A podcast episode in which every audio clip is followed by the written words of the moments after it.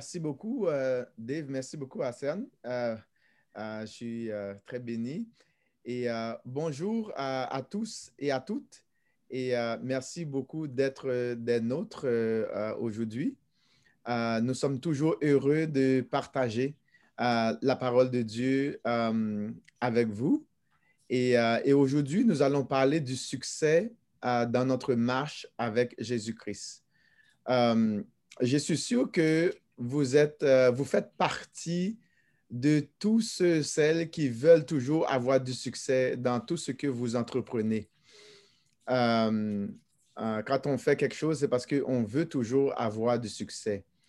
Et, vraiment, en lisant ce, texte, nous allons voir, c'est dans, dans 1 Jean chapitre 2, verset 1 à 6, qu'on va voir aujourd'hui.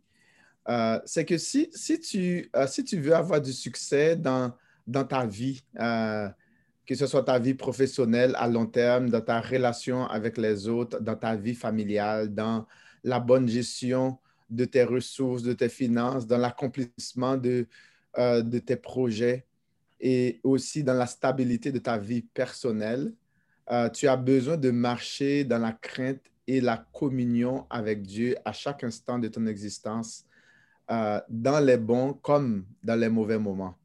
Euh, craindre Dieu et être en communion avec lui signifie le respecter. Euh, nous allons voir cela. Ça signifie l'aimer, l'écouter, le servir, l'adorer, plus que tout. être en communion avec lui, vraiment, c'est tout ce, dont nous avons besoin parce que c'est là que toutes les choses euh, qu'on peut avoir, toutes les difficultés auxquelles on peut faire face, c'est là que tout euh, peut, peuvent, euh, ben, toutes ces choses-là peuvent trouver une solution.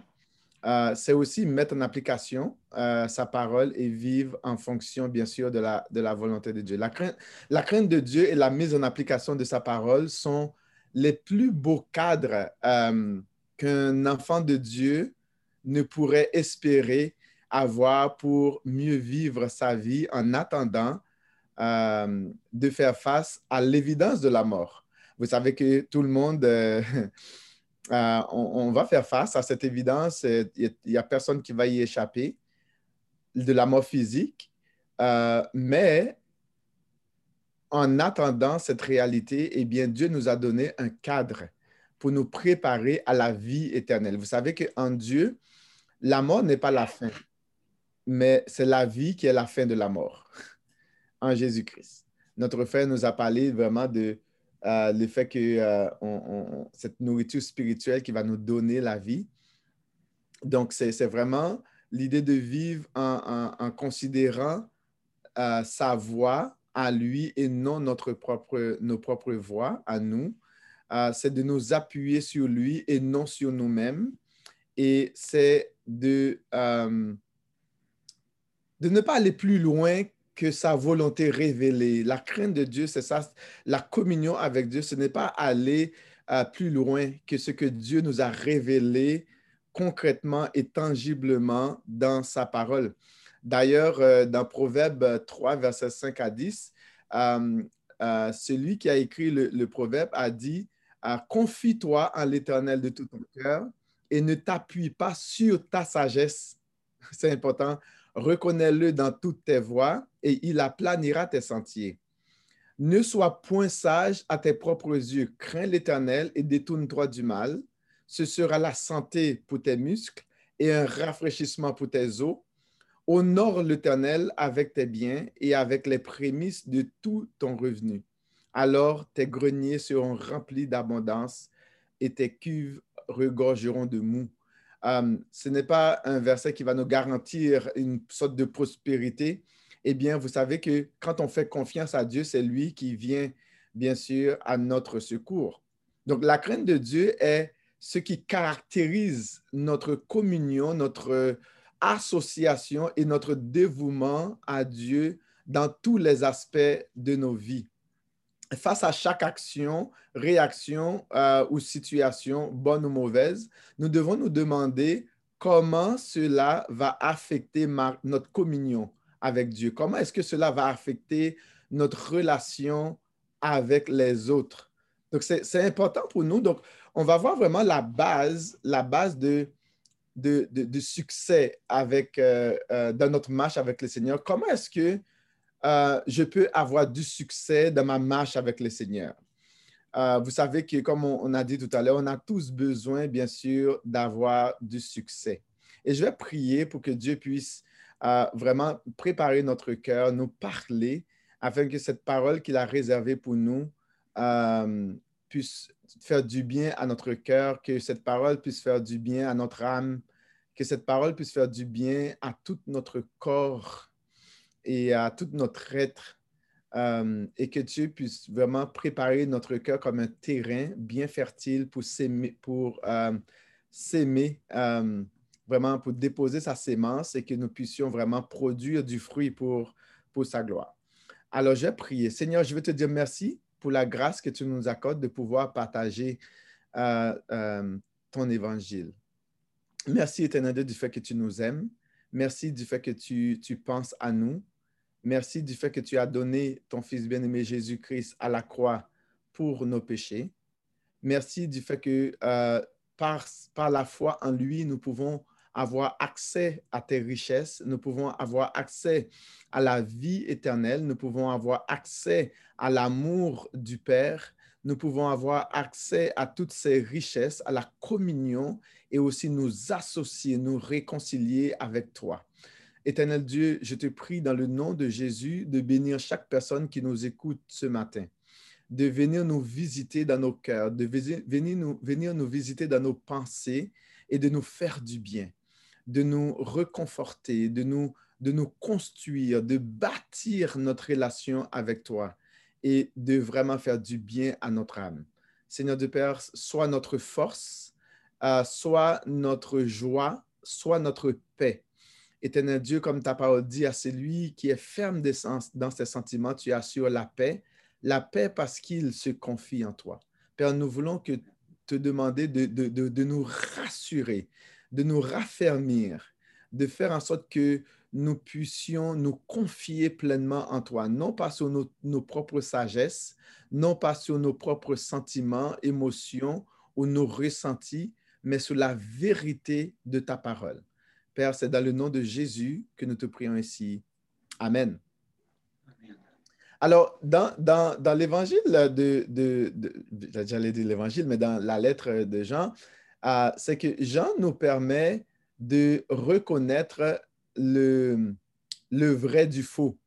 Euh, vous savez, euh, les gens qui, euh, qui, étudient les faux monnaies, c'est-à-dire les, les, billets, c'est pour reconnaître un faux billet, par exemple de 20 dollars ou de 100 dollars, la meilleure façon de lutter contre les faux billets, c'est de reconnaître le vrai billet.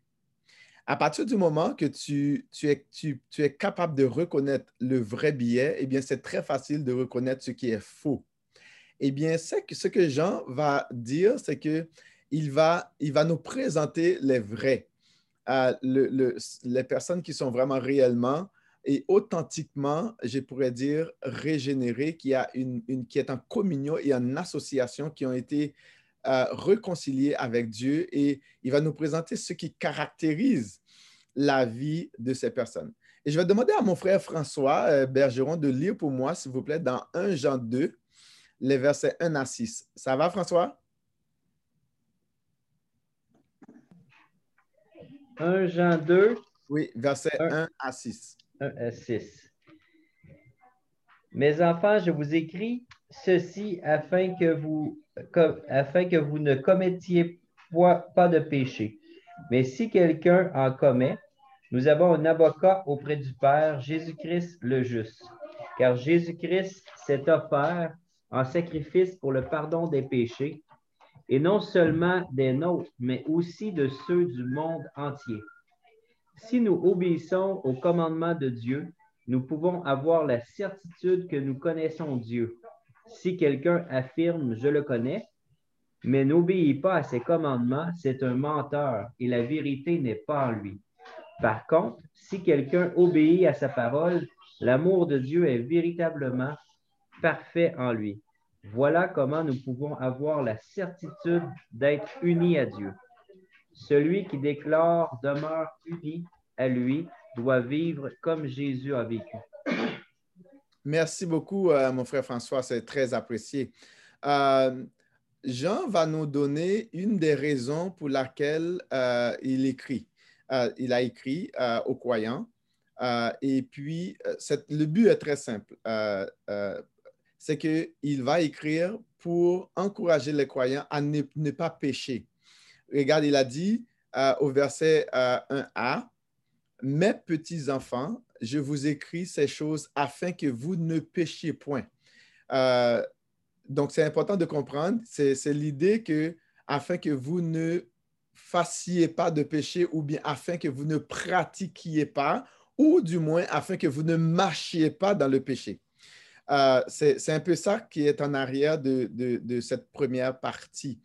Euh, parce que gens, on sait qu'on pêche, mais c'est l'idée de ne pas marcher dans le péché ou de ne pas avoir du plaisir dans le péché. Donc, il va utiliser vraiment une expression très euh, affective. Il va dire mes petits-enfants. Euh, cette expression témoigne de l'affection profonde de Jean pour, pour les croyants. Donc, on, on, a surnommé Jean le, prophète de l'amour. c'est vraiment il, fait ressortir vraiment beaucoup cet aspect, cet aspect d'affection, d'attachement euh, dans la marche avec le Seigneur, les uns pour les autres, l'affection pour Dieu, l'affection de Dieu aussi pour nous. Euh, Jean, vraiment, c'est l'apôtre qui, euh, qui, vraiment qui fait ressortir le plus. Donc, c'est l'apôtre de l'amour ou bien le prophète de l'amour. Euh, cela nous, donne aussi une idée euh, de la personnalité et aussi de l'âge de Jean. Vous savez que euh, quand une personne est, beaucoup plus à, expérimenter ou beaucoup plus avancée en âge, la manière de, parler avec les gens, c'est raffiné, c'est différent, c'est affectueux, c'est vraiment un, vocabulaire vraiment très, très, très, très riche. Donc, le but de Jean est de, s'assurer que les enfants de Dieu euh, ne marchent pas dans le péché. Donc, vous savez que le péché produit la culpabilité. Euh, si la consommation du péché produit une sorte de satisfaction et d'accomplissement temporaire, mais à long terme, euh, c'est tout autre chose. Au moment de commettre le péché, on peut avoir une sensation de bien-être mais, mais après cela, ça a un goût amer. Euh, on se sent mal. Euh, c'est douloureux, c'est insupportable, c'est désagréable, c'est regrettable même. On a honte, on a peur, on se sent euh, diminué, c'est comme si on n'est rien, on se sent sale.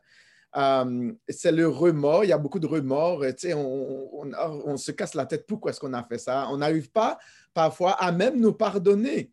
Et on ne comprend pas euh, pourquoi est-ce que Dieu nous pardonnerait non plus. Parce que souvent, la chose qu'on a fait est tellement horrible, souvent le péché est tellement mal, et on se crase dans notre coin, on devient parfois inerte, euh, euh, inactif, on est écrasé par le poids du péché, on sent que l'on ne pourra jamais nous, nous en sortir. Mais pourtant, au moment de la consommation du péché, il y a quand même un sentiment de bien-être.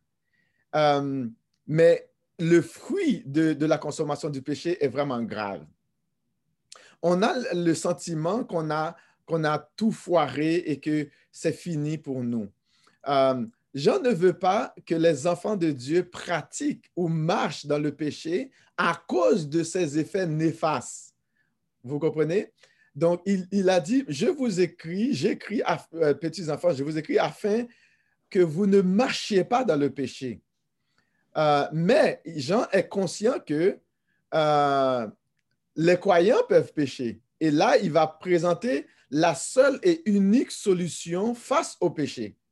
Donc, la seule et unique solution face au péché, c'est notre Seigneur Jésus il a dit que Jésus est notre avocat auprès du Père pour notre défense, pour nous défendre, pour notre défense. Jésus est la seule solution possible face au péché. Au verset 1b, verset 1b jusqu'au verset 2, Il a dit, et si quelqu'un a péché, nous avons un avocat auprès du Père, Jésus-Christ le juste. Il est lui-même une victime expiatoire pour nos péchés, non seulement pour les nôtres, mais aussi pour ceux du monde entier. Donc, dans le grec, le mot euh, euh, victime euh, expiatoire, c'est ilasmos. Jésus est notre ilasmos, notre, victime qui, qui, qui a porté sur lui nos péchés. Vous vous rappelez, dans Lévitique, lorsqu'on devait présenter l'Holocauste, le, le, sacrifice complet pour le péché, les gens devaient imposer leurs mains sur l'animal.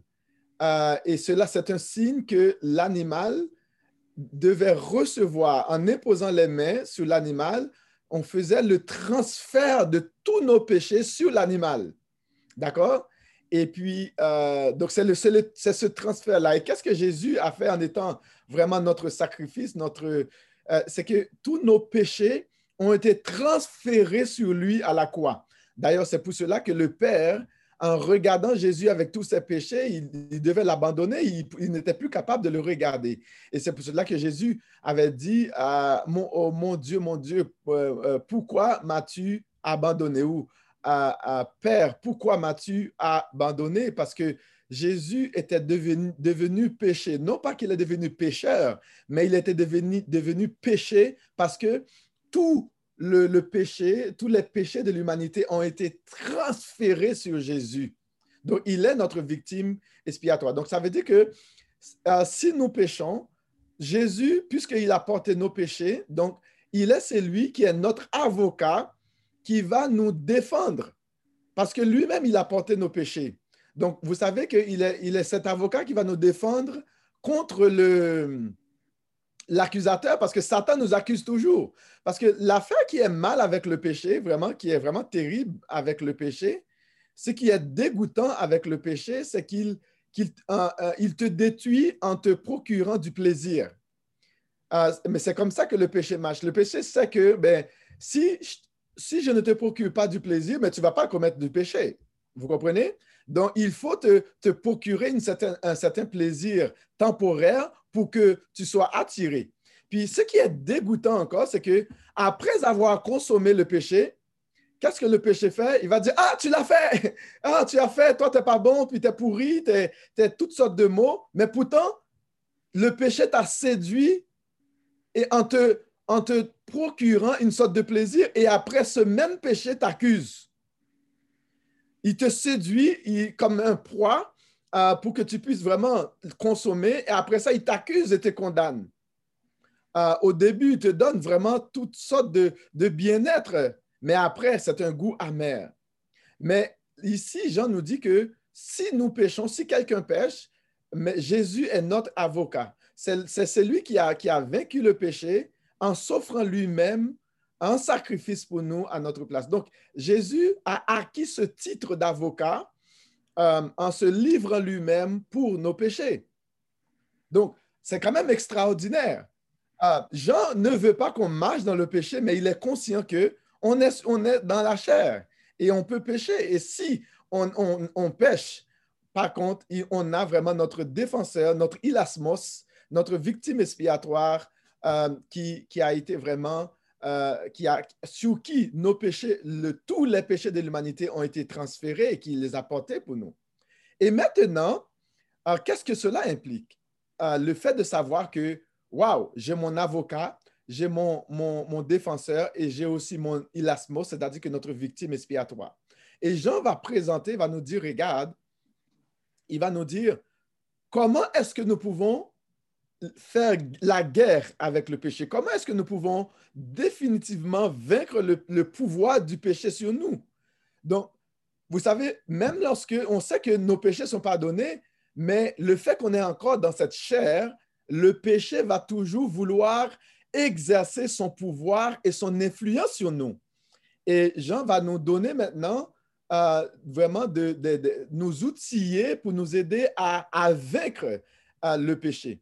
Eh bien, pour le faire, le verset 3 euh, et le verset 6, il va, nous il va présenter que si on veut vaincre le péché, nous devons nous appliquer à observer les commandements de Dieu, observer les commandements de Jésus, à, à nous exercer à l'amour fraternel les uns envers les autres et aussi à nous détacher du monde pour aimer et servir Dieu et les uns euh, les uns les autres parce que nous, nous ne nous appartenons plus, nous n'appartenons plus au péché, mais nous appartenons maintenant à Dieu qui nous a rachetés et qui a payé un prix pour, pour, nous, pour, nous, pour nous acquérir pour lui-même. Donc, puisque nous avons transféré de, de, de, Seigneur, nous avons passé du le péché qui était notre Seigneur, maintenant nous avons passé ben, au, du royaume de, de, la mort, des ténèbres, du péché, nous sommes, transportés au royaume de Dieu. Donc nous sommes les sujets maintenant du roi Jésus et, et maintenant nous devons vivre, nous devons vaincre le péché. Et là, euh, et Jean va nous présenter vraiment euh, ces choses qui constituent la preuve même irréfutable que nous sommes réellement à Jésus. Donc, nous avons vraiment, si quelqu'un veut savoir est-ce qu'il est réellement à Jésus, eh bien, Jean va nous donner ces preuves-là. Et la première preuve que nous sommes, euh, euh, que Jean nous oh. présente la première, preuve que nous sommes réellement à Jésus ou que nous sommes réellement ou authentiquement régénérés, eh bien, il va nous présenter cette première preuve. Et là, avant que je vous présente la première preuve, je vous poserai la question, euh, qu'est-ce qui prouve que nous sommes authentiquement régénérés? Qu'est-ce qui prouve que nous sommes réellement à Christ? Et si on devait nous accuser euh, que nous sommes des enfants de Dieu, sur quelle base allons-nous ou sous quels critères est-ce qu'on on nous condamnerait? Est-ce qu'on trouverait quelque chose en toi qui prouverait que tu es réellement régénéré ou que tu es réellement euh, un enfant de Dieu? Est-ce qu'on arriverait à t'accuser? si vraiment le gouvernement du Québec euh, euh, déciderait de t'accuser d'être un chrétien, est-ce qu'on trouverait une vraie preuve que tu es réellement un chrétien? Si le gouvernement du Québec euh, voudrait t'accuser pour dire, toi, là, tu es un enfant de Dieu, est-ce que le gouvernement trouverait un vrai, des vrais critères ou, une, une, vraie preuve pour dire que oui, toi, là, je t'accuse parce que tu es vraiment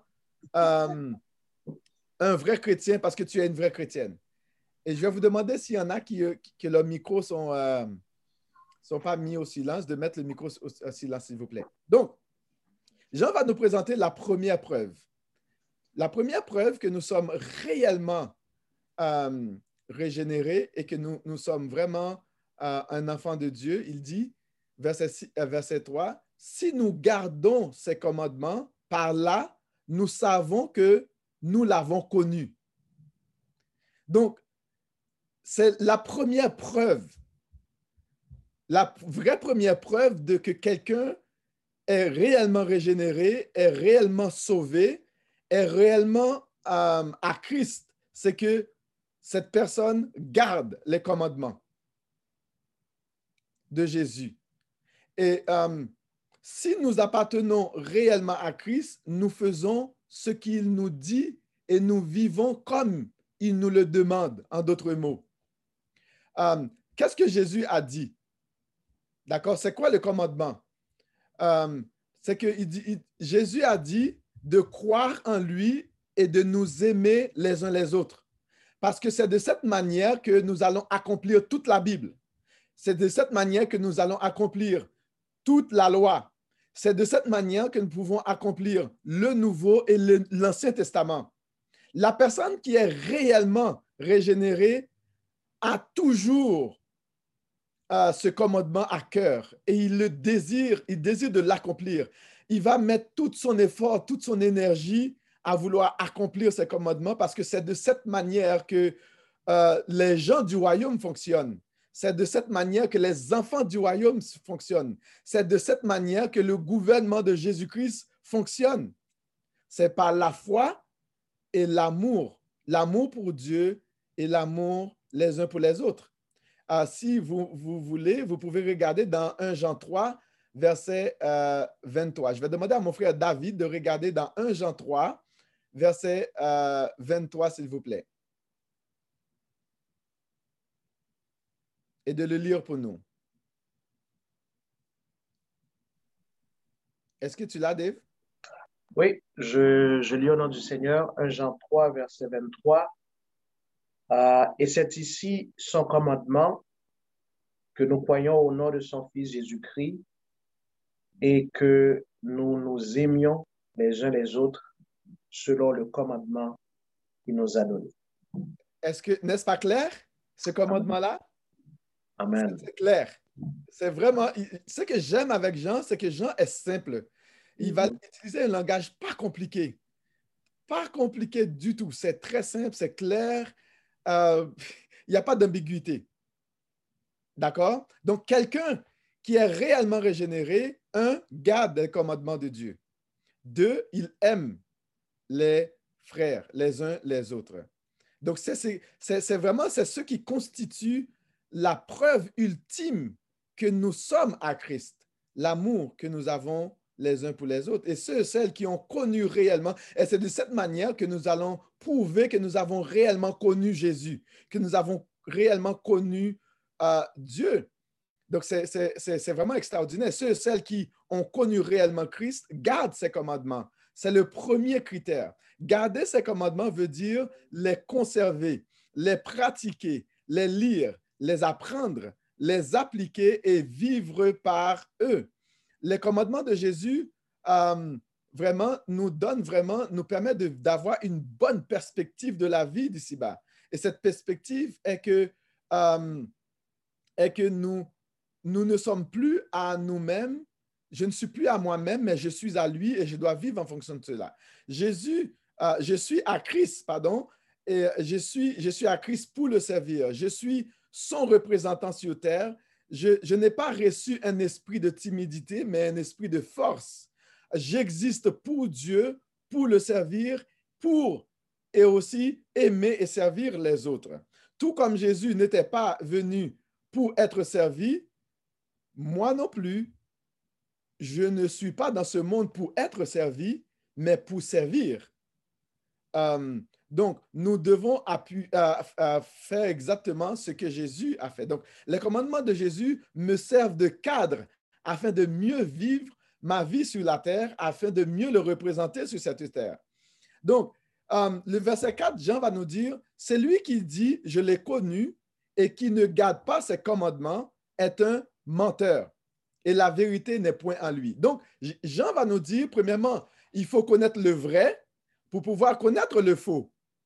Donc, Jean va nous dire, regarde, mais quelqu'un qui dit que, ah, moi, je suis, un, enfant de Dieu, euh, et puis euh, je l'ai connu, et puis, mais cette personne ne garde pas les commandements de Dieu. Cette personne ne lit pas la parole de Dieu. Cette personne ne médite pas la parole de Dieu. Cette personne ne, pratique pas la parole de Dieu. Cette personne n'est pas en communion avec les frères, les sœurs, euh, avec les enfants de Dieu. Cette personne ne n'est pas connecté avec la famille de Dieu, il y a un problème. Et c'est ce que Jean est en train de nous dire. Cette personne est un menteur. C'est vraiment, c'est menteur, puis non seulement menteur, mais ne vit pas la vérité. Non seulement ne vit pas la vérité, ne connaît pas la vérité et n'a pas la vérité euh, du tout dans son cœur. Vous comprenez? Et Jean va être très simple. Si réellement tu appartiens à Christ, eh bien, tu dois montrer une vie qui reflète réellement euh, la vie de Christ. Donc, d'ailleurs, dans Jacques, euh, la lettre de, Jacques, l'épître Jacques, il va dire que euh, montre-moi ta foi sans tes œuvres et moi, je te montrerai ma foi avec mes œuvres. Donc, si réellement tu as la foi en Jésus, si réellement tu, tu es régénéré, eh bien, il, il faut qu'il y ait les œuvres qui accompagnent cette foi. Mais sinon, c'est une foi démoniaque. Ce n'est pas la foi qui sauve. Et sinon, non seulement on est menteur, on est comme acteur. Euh, dans le grec moderne, euh, j'aime ça taquiner toujours euh, ma fille Anaël. ah, afti ine hypocrite. Dans le grec moderne, c'est comme si tu veux vraiment dire si tu es un acteur, on peut dire si quelqu'un est un acteur, on dit Ah, oh, aftos ine hypocritos. Ah, il est un acteur. C'est-à-dire, c'est une personne qui, qui joue qui, qui, qui, qui, un acteur, là, quand vous regardez un film, ce sont des acteurs. il présente le film, mais l'acteur va juste essayer, joue un, personnage, rentre dans la peau d'un autre. Et cette personne-là ne vit pas la réalité, c'est pas réel. Même si que l'acteur présente une histoire vraie, mais l'acteur est en train de juste jouer dans la peau d'un autre. Donc, dans ce sens-là, dans le grec, on dit que un acteur, c'est un, un hypocritos. D'accord? Donc, c'est ça le mot pour acteur en grec. Donc, en d'autres mots, c'est ce mot-là qu'on va utiliser pour dire que ce sont des hypocrites. Les personnes qui disent qu'ils connaissent Dieu et qui ne, pas qui ne pratiquent pas, qui ne lisent pas la parole de Dieu, qui ne l'appliquent pas, qui ne gardent pas ses commandements et qui n'aiment pas les enfants de Dieu, quand même, tu es un acteur. Parce que tu ne reflètes pas la réalité. Et c'est ce que Jean est en train de nous dire. La vérité n'est point en lui. Ah, sa vie spirituelle n'est pas réelle. Vous savez, donc c'est ça qu'il a dit. Donc, notre preuve d'amour pour Dieu et pour ses enfants est ce qui prouve que nous sommes réellement euh, à lui. Verset 5 nous dit, mais c'est lui qui garde sa parole, l'amour de Dieu est véritable, est véritablement parfait en lui. Et par là, nous savons que nous sommes en lui. Donc, Jean va toujours associer la parole de Dieu et l'amour. L'un ne va pas sans l'autre. Vous savez, généralement, quand, tu aimes, tu donnes. Tu te donnes. Quand tu aimes quelqu'un, là, qu'est-ce que tu fais? Tu lui donnes. Tu vas tout le temps lui trouver un petit quelque chose. Tu tu euh, trouver des astuces, pardon, pour faire plaisir à la personne. Je ne sais pas si vous êtes d'accord avec moi. Quand vous aimez vous donner, et souvent, même lorsque vous n'en avez pas beaucoup, vous trouvez toujours une petite, petite affaire là pour, pour donner à l'autre. Quand Dieu aime, Dieu donne. Et c'est ce que Jésus a fait. Jésus a aimé car Dieu a tant aimé le monde qu'il a donné son Fils unique. Donc, il a donné ce qu'il avait de meilleur, son Fils unique. C'est lui en qui il a mis toute son affection, il l'a donné pour nous. Pourquoi? Parce qu'il nous aime l'amour véritable et parfait de Dieu euh, se trouve en nous. C'est une preuve que nous sommes réellement en lui. Et vous allez voir que les personnes qui, euh, qui cherchent le bonheur, beaucoup de chrétiens aujourd'hui ne cherchent pas à garder les commandements de Dieu ni à aimer, à aimer les frères et les sœurs dans la foi. Ils cherchent à être, heureux. Euh, euh, moindrement qui ne sont pas heureux, eh bien, je te garantis que tu ne verras pas leur tête. Euh, moindrement qui ne sont pas satisfaits, ce n'est pas, de, ce n'est pas de garder les commandements de Dieu qui leur intéresse. Ce n'est pas d'aimer les frères et l'Église de Jésus-Christ qui leur intéresse, mais c'est leur satisfaction personnelle, c'est leur bien-être personnel, c'est leur, pressentiment, c'est ça qui leur intéresse. Et verset 6 nous dit, c'est lui qui dit qu'il demeure en lui, doit marcher comme il a marché lui-même. Donc, voilà le modèle que nous avons. Le modèle que nous avons, c'est notre grand frère Jésus. Ah, c'est notre Seigneur et Sauveur Jésus. C'est notre, notre roi Jésus. C'est ce modèle que nous avons. L'idée que Jean est en train de nous dire, c'est que nous devons imiter Jésus. Et la manière dont nous, nous, sommes appelés à imiter Jésus, c'est de garder la parole du Père et d'aimer les gens. C'est exactement ce que Jésus a fait. Jésus a gardé la parole, les paroles du Père, il a obéi aux paroles du Père à tout point de vue et il a aimé jusqu'à donner sa propre vie pour les gens. Et c'est ce que Jean, nous donne cet exemple parce que Jean a expérimenté Jésus. D'ailleurs, dès le, début de, sa lettre, il a dit, nous l'avons vu, nous l'avons contemplé, nous l'avons touché, de nous l'avons expérimenté. Qu'est-ce que Jean a expérimenté? Il a expérimenté la mise en application des commandements de Dieu par Jésus, d'accord? Et il a vu l'amour de Jésus pour les gens. Et là, il nous dit maintenant dans le verset 6, c'est que nous devons, de la même manière que Jésus a marché, nous devons aussi marcher comme lui c'est-à-dire la mise en, application de sa parole et aussi de l'amour que nous avons les uns pour les autres. Et c'est ce qui, montre que nous sommes authentiquement régénérés. Et c'est ce qui montre que nous avons connu Dieu et c'est ce qui montre que l'amour de Dieu est parfait en nous. Parce que nous aimons, nous aimons Dieu, nous aimons aussi les autres. Nous servons Dieu et nous servons son peuple. Il y a des gens qui disent que ah, c'est ma relation avec Dieu. Euh, moi, c'est entre moi et Dieu. Et puis, moi, je peux vraiment être un chrétien sans nécessairement m'attacher à, à son Église. Je peux, par exemple, euh, servir Dieu ailleurs. Je n'ai pas besoin de servir Dieu à l'Église. Mensonge. Ça ne marche pas. Les deux vont de pair. On ne peut pas dire qu'on aime Dieu puis qu'on n'aime pas sa famille. On ne peut pas dire qu'on sert, Dieu et qu'on ne sert pas sa famille. C'est mensonge. Vous comprenez? Et c'est ce que Jean est en train de nous dire. Si on veut vraiment résumer, c'est que Jean a écrit pour nous inciter à ne pas marcher dans le péché. Euh, il nous dit que si en cas on aurait péché, Jésus est la seule solution possible face au péché. Donc, il est vraiment notre avocat. Et notre preuve d'amour pour Dieu et pour euh, euh, euh, notre preuve d'amour pour Dieu consiste, et pour notre prochain consiste à garder les commandements de Jésus. Nous sommes appelés à imiter notre Père céleste, à imiter notre Seigneur Jésus. Notre succès spirituel dépend de notre, de notre relation avec Dieu, de notre crainte pour Dieu et aussi de notre amour les uns pour, la, pour les autres, de, nos affections les uns pour les autres. Euh, l'idée, c'est qu'on devrait comprendre, c'est que le mal ne gagnera jamais. Même dans les films, on nous montre que le mal perd toujours. Avec Dieu, là, le mal ne peut pas gagner. Le faux ne peut pas gagner. Les hypocritos euh, euh, ne gagneront jamais. L'amour du prochain est le vrai fruit de la lumière. La vraie assurance contre la chute spirituelle et, le, contre le, pouvoir du péché, euh, c'est l'amour pour Dieu et pour les autres, et aussi la mise en application de sa parole. Et l'aveuglement spirituel, c'est bien sûr marcher dans les ténèbres. Donc, j'ai une petite question pour toi. Euh, cette question est la suivante. Qu'est-ce qui prouve que tu es réellement à Christ?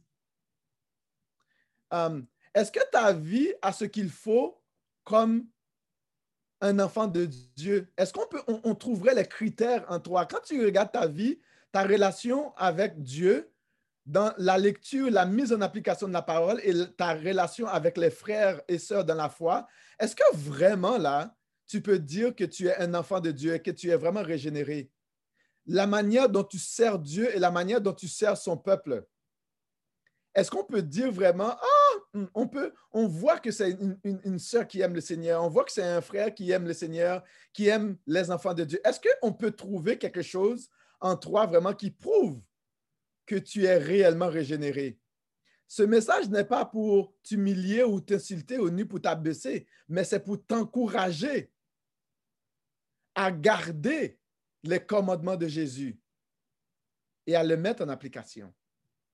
C'est ça le but. Le but de Jean, c'est qu'il dit afin que vous ne marchiez pas dans le péché. C'est pour cela que Jean a écrit et c'est pour cela que, je, vous encourage à examiner l'état de ton cœur pour voir est-ce que vraiment tu marches dans le péché?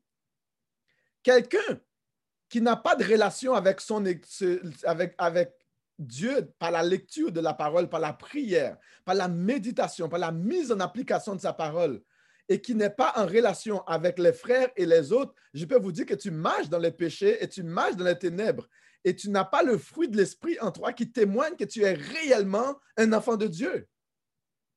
Et tu n'as pas une vie qui est conforme à l'évangile. Et tu n'as pas une vie qui est conforme à la vie d'un enfant du royaume.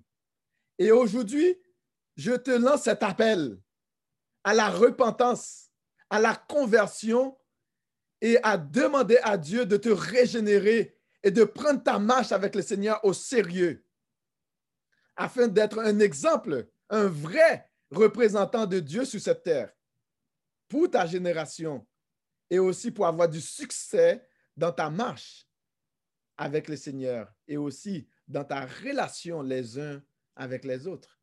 C'est là mon encouragement pour toi. Et on comprend pourquoi Jean va dire, je vous écris ces choses, pourquoi? Afin que vous soyez en communion avec nous et aussi pour que tu sois parfaitement joyeux dans le Seigneur. C'est ça le but, l'un des buts de Jean. Je vais prier que Dieu puisse te bénir. Je vais prier que Dieu puisse te visiter, te donner la force de pouvoir vivre cette marche avec lui. Eh bien, si tu vois qu'il y a quelque chose qui, ne reflète pas le fruit de la lumière, mais qui reflète plutôt le fruit des ténèbres, il y a encore le temps de venir à Christ et de te repentir et de demander la grâce à Dieu de te, de te donner la force nécessaire pour être capable de vivre cette vie. Et il va te le donner. D'ailleurs, c'est ce que Pierre nous dit que euh, sa divine puissance nous a donné tout ce qui est nécessaire à la vie et à la piété dans 2 Pierre 1, je pense, verset 3. Quelque chose comme ça. Donc, Dieu va te donner la puissance pour être capable de vivre cette vie. Prions ensemble. Père Saint, je veux te dire merci pour ta parole. Je te prie de bénir euh, nos frères, nos sœurs bien-aimés qui, qui nous écoutent, qui nous ont écoutés, de les visiter, de leur donner la, cette, euh, la puissance nécessaire pour vivre la, vie et afin d'avoir du succès dans leur marche avec toi. Dans le nom de Jésus. Amen.